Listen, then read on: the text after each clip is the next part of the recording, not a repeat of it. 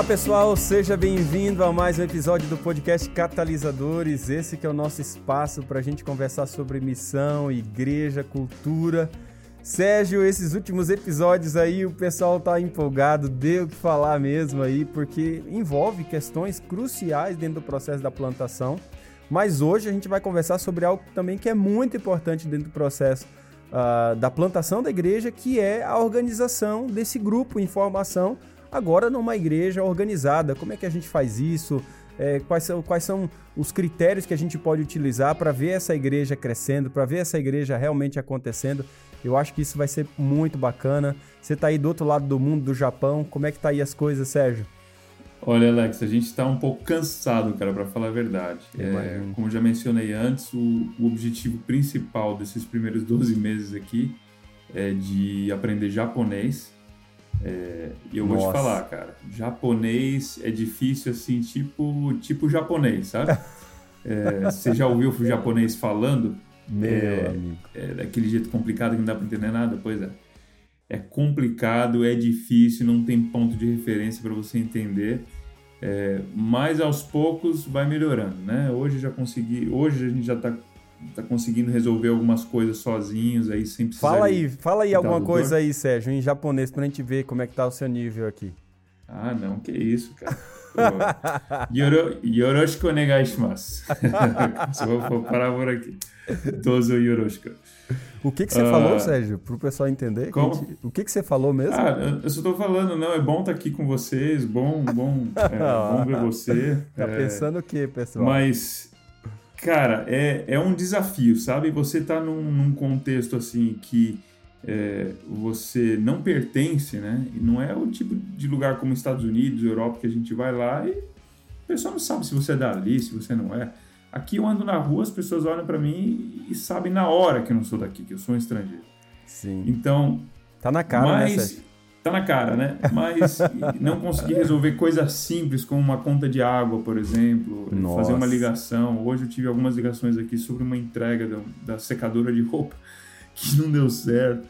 Uns negócios assim que você se sente totalmente assim impotente. Então essas coisas assim até afetam o emocional da gente, né? Imagina. E a gente tem sempre que lembrar que a gente está aqui com um objetivo é, muito importante, bem claro, o chamado que Deus colocou na nossa vida e que Ele está junto com a gente. Então Amém, a gente tem que deixar essas chateações, essas dificuldades, desafios assim, como sendo um, são desafios que Deus está tá dando força para a gente poder superar. Amém. Mas fora isso daí, é, o cansaço é, mental de aprender essa língua que não é fácil, é, a gente está bem. Deus tem sido bom com Amém, a gente, Sérgio. tem sido fiel, tem cuidado da gente, graças a Deus. Amém, Sérgio. Olha só, o objetivo do nosso encontro de hoje, a gente vai falar sobre a organização da igreja, é a gente trazer clareza daquilo que a gente precisa ter pronto para começar uma igreja organizada, tá? Quando a gente fala uhum. em igreja organizada, a gente já entra dentro daquele ponto, né, Sérgio? A gente está falando, todo esse momento, a gente está falando do, do, elemento orgânico da igreja, da vida da igreja, funcionamento da igreja, vivência da igreja. Mas a igreja também, ela também é organização. Ela não é só organização sem ser organismo, mas ela também não é só organismo sem ser organização. Você vai encontrar isso desde o início da igreja do Novo Testamento. Você tinha estrutura de liderança, você tinha sistema de governo. Por que, que tinha Conselho de Jerusalém? Por que, que escolheram o 12 segundo apóstolo? Pô, tinha sistema de estrutura de liderança, tinha um sistema uh, de, de organização acontecendo da vida dessa igreja que era muito importante. Então, como é que a gente pode estar em harmonia dentro desse processo? de acordo com aquilo que a igreja adventista crê que é uma igreja organizada, afinal, a gente está plantando a igreja adventista do sétimo dia, né? O que, que nos torna uma igreja adventista organizada, que seja uma referência para os outros, uma referência para a comunidade e eu acho que esse assunto é um assunto que é, é, importante no processo da plantação. A gente não pode deixar de passar, porque a gente não quer que também o grupo informação seja grupo informação para sempre. A gente quer que esse grupo cresça, que desenvolva liderança, uma estrutura decente para que a missão esteja se multiplicando cada vez mais na comunidade, né? Exatamente. Como a igreja é um, é um organismo com um objetivo bem específico, uh, e, e Pedro ele deixa bem claro qual que é o objetivo de Deus nessa, nessa, nessa coisa toda aí, o porquê que Jesus não voltou ainda, porquê que ele está demorando, é porque que ele quer uh, que ele não quer que ninguém é, pereça, mas que todos cheguem ao arrependimento. Então, Sim. o foco não é em quantas pessoas estão na igreja, mas quantas pessoas ainda não chegaram ao arrependimento. Interessante. Então, o foco maior da igreja são aquelas pessoas que estão do lado de fora.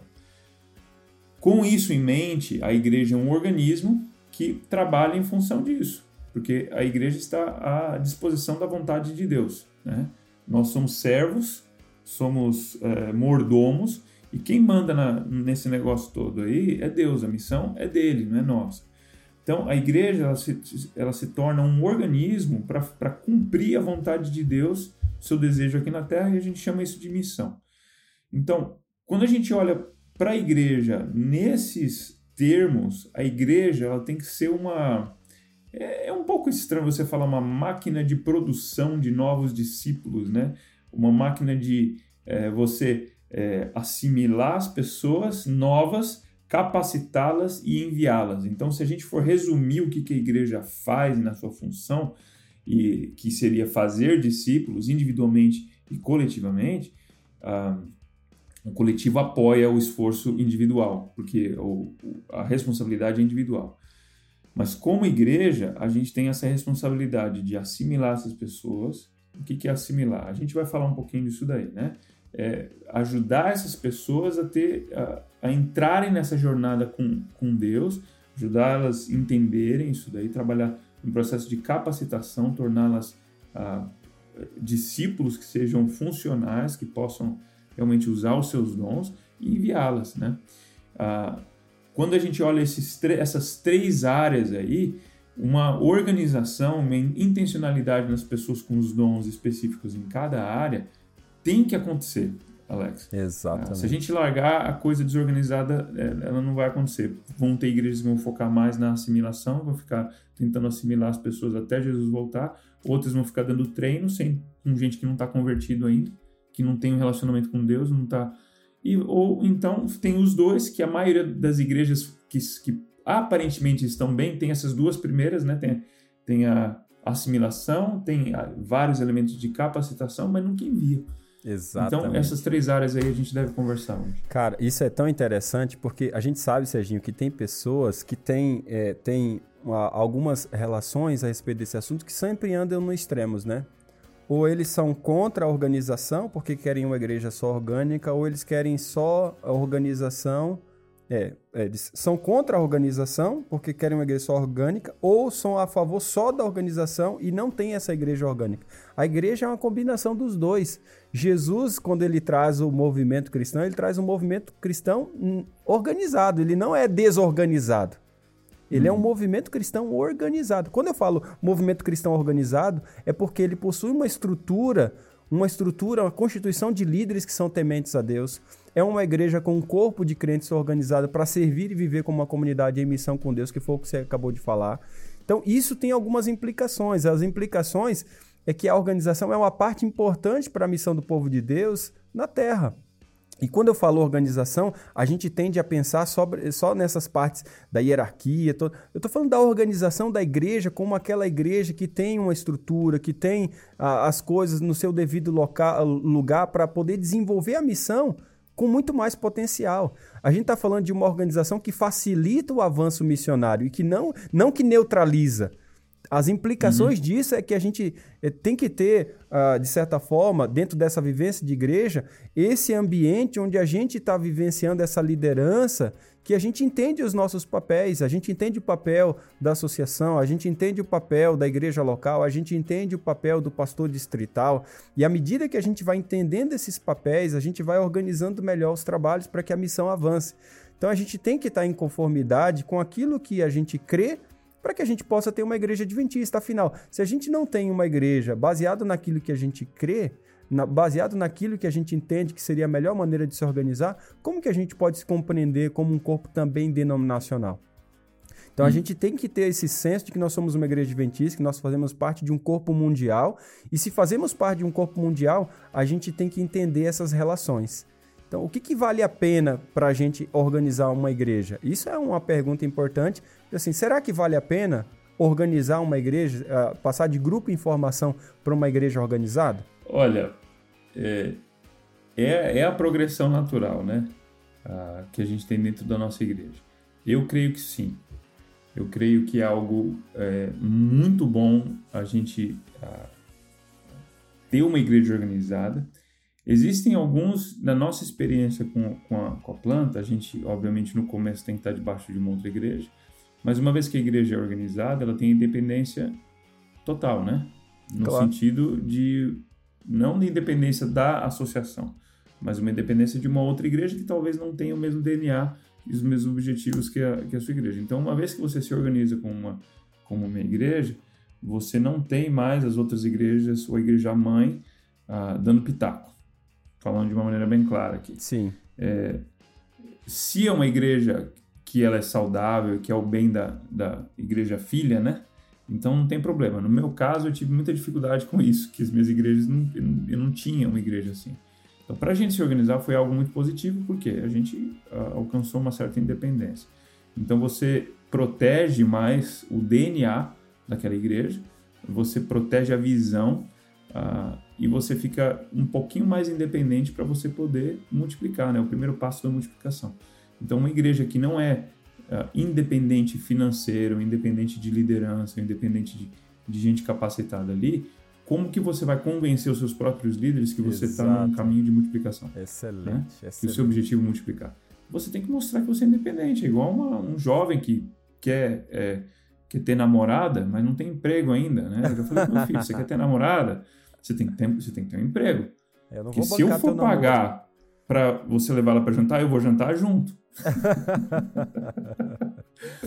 então, eu, eu penso que, como igreja, é um dos passos que a gente mostra que a gente tem uma certa maturidade para o envio. Então, a gente olha aquela curva né, do, do, Ciclo do início, do crescimento né? da igreja e o declínio. Né? Uma uhum. vez que a igreja ela é madura em várias áreas da sua vida, é o momento de você enviar e de você multiplicar. Eu creio muito nisso, sabe? Que você está falando é, é, muito importante. O quanto que é benéfico para a igreja quando ela se organiza. Agora veja, Sérgio, quando a gente está falando de uma igreja que tem esses benefícios por por ela se organizar, a gente entende o seguinte: o que, que é necessário para que essa igreja ela se organize? Bem, dentro do meu contexto, a gente estabeleceu mais ou menos assim. Eu gostaria que você falasse do contexto anterior que você estava e, quem sabe, até do contexto uhum. atual. Por exemplo, o nosso contexto aqui, para uma igreja se organizar, ela tem que ter no mínimo 35 pessoas.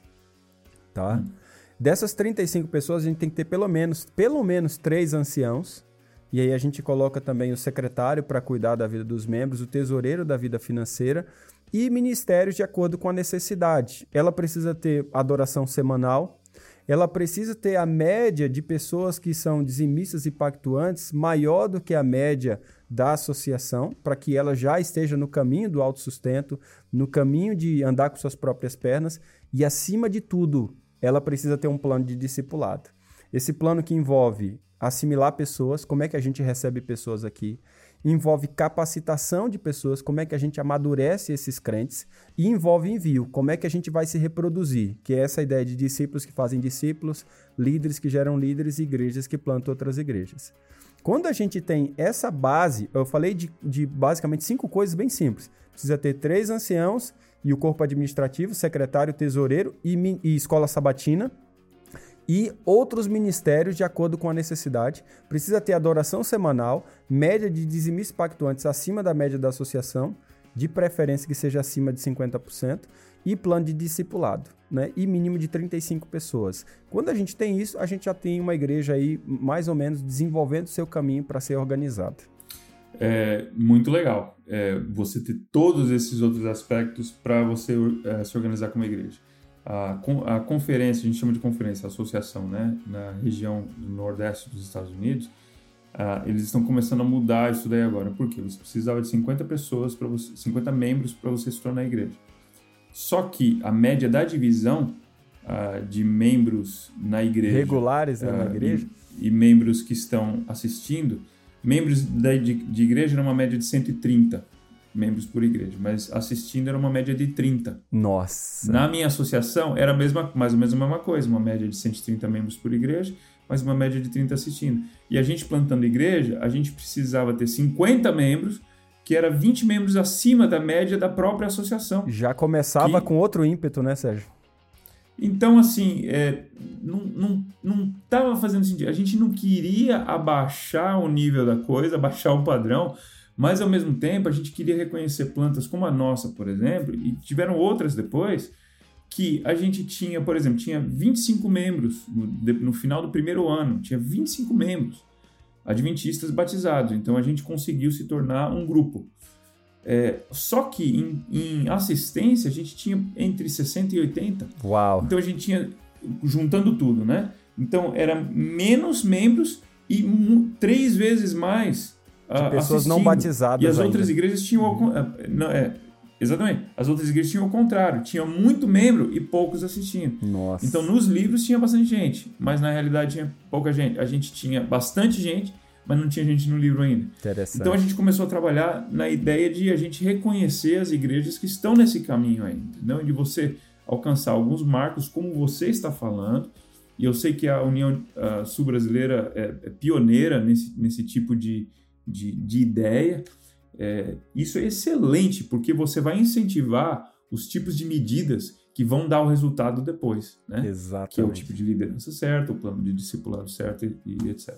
Cara, isso é tão importante porque, além desses pontos, é, é, é necessário, nesse desenvolvimento dessa visão missional da igreja, a gente ter ministérios que estejam ativos na comunidade, Sérgio. Ter um plano de discipulado em ação. Porque, assim, às vezes o cara tem um plano, mas não está em ação. Então, não, não faz nenhum sentido. O plano só hum. é realmente eficaz quando ele está em ação.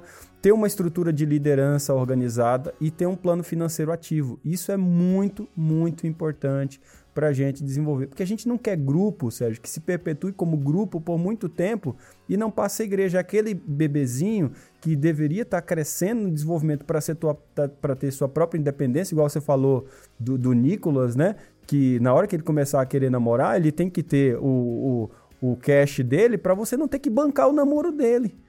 É, é, a mesma coisa que acontece na vida da igreja. A igreja tem que ter o seu plano financeiro ativo para que ela não dependa de outro, não dependa da associação. Ela tem que ter uma estrutura de liderança organizada para não depender de líderes de outras igrejas, ou para não ter liderança fraca e assim não cresce. Hum. Tem que ter um plano de discipulado em ação para que a gente veja esse processo de assimilação, capacitação e envio acontecendo na vida da igreja de maneira orgânica, natural.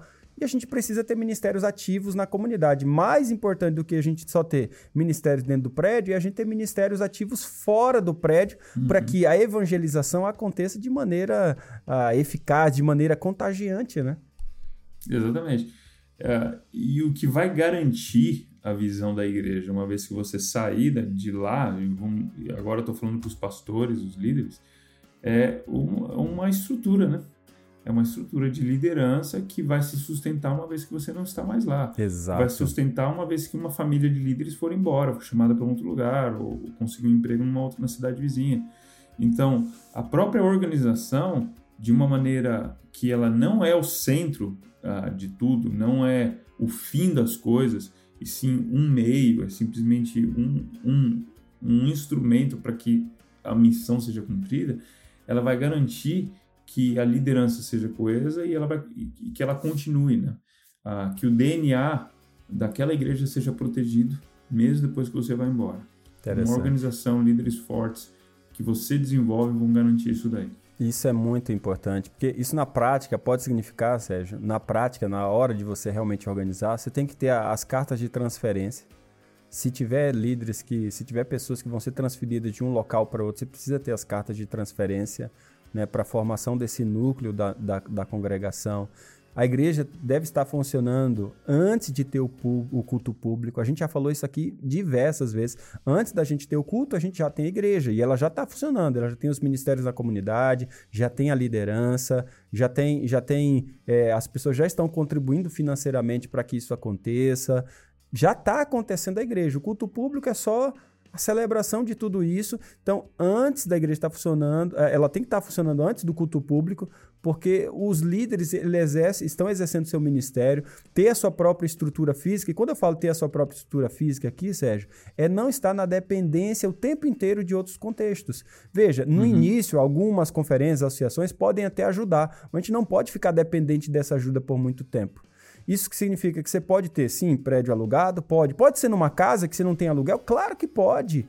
Claro hum. que pode. Pode também ter o prédio construído e já seu próprio? Claro que pode, é excelente. Mas o importante é que a gente alcance essa autonomia, essa autossuficiência financeira e boa parte disso a gente sabe vai para a estrutura física muitas vezes. Então, ter sua própria estrutura física, seja alugado ou próprio numa casa de alguém, mas que você não fique dependente. E isso alcance também essa, essa independência de, de você ter sua própria estrutura também administrativa, financeira, pastoral e, acima hum. de tudo, missional. Mas Exato. Isso é muito importante. Exatamente. Como líder, você vai ter que determinar um momento ali de você, uh, como você, como você disse, uh, juntar essas cartas, pedir as cartas de transferência, fazer um pedido bem organizadinho, bem legal para a associação, para você mandar ali, para não precisar ficar voltando. Exato. Peça a orientação do seu secretário, trabalhe junto com o seu é secretário, isso aí. senta ali direitinho, vê exatamente o que, que você precisa para fazer esse pedido, para que quando chegar lá, seja algo que vai dar certo logo, logo de primeira vez. Veja, não, não mande a coisa para ela voltar depois. Tenha uma, um voto uh, com, com, todos os membros em, em, potencial, uh, já para você uh, determinar de uma maneira bem organizadinha quem que são os líderes daquela igreja, os líderes de ministério, para que seja algo feito de uma maneira que não vai ser questionado depois. Então, é, Talvez você pode falar um pouquinho mais disso daí, o Alex. No meu contexto ali nos Estados Unidos, a gente não precisou tomar esse voto antes dessa, dessa organização de como, como grupo. Até a gente chegar em grupo, a gente não precisava ter isso daí. Sim. A gente pôde dar a entrada como grupo e depois a gente se organizou, mas talvez seja um pouco diferente na divisão sul-americana. Sim, a gente sempre diz assim para os colegas: vai no manual da igreja, no manual da igreja tá tudo especificadinho, bonitinho, consulta o teu secretário e vai dar tudo certo. Né? Hum. O mais importante aqui é que a gente tenha uma estrutura que seja uma plataforma para que a missão de Deus aconteça de uma maneira contagiante na vida da comunidade. Isso é que é o mais importante. A gente estabelece a estrutura para que ela seja um ponto de apoio para todo o movimento missionário e não ao contrário, né, Sérgio? Então, os, os, membros eles têm que ter essa consciência que eles estão participando de uma igreja que é uma comunidade é uma comunidade mundial e essa igreja faz parte desse movimento grandioso de Deus que é a igreja adventista. Bem, no próximo episódio, Sérgio, a gente vai falar um pouco sobre, vai na verdade recapitular os dois últimos episódios dessa série aí, a gente vai falar sobre cultura de multiplicação, como que a gente trabalha a cultura dentro dessa igreja agora, que já é um grupo em formação ou uma igreja organizada, para que ela não perca o seu DNA, porque facilmente, principalmente depois que ela vai para um prédio ou que ela se, se, condiciona a já ter o culto público, a vida, facilmente ela, os programas podem engolir essa igreja e ela vai perdendo aquela cultura de multiplicação que ela ganhou no início da sua concepção. Eu percebo isso em muitos lugares, não sei se você também aí. E eu acho que isso vai ser tema uh, do nosso próximo episódio, vai ser uma benção. Então é isso aí, pessoal. A gente se encontra aí no próximo episódio. Um grande abraço para você. Se esse episódio foi, fez sentido para você, compartilha com, com outras pessoas, compartilha com seus colegas. Eu tenho certeza que vai ser uma benção. A gente se vê então no próximo episódio aí, Cultura de Multiplicação.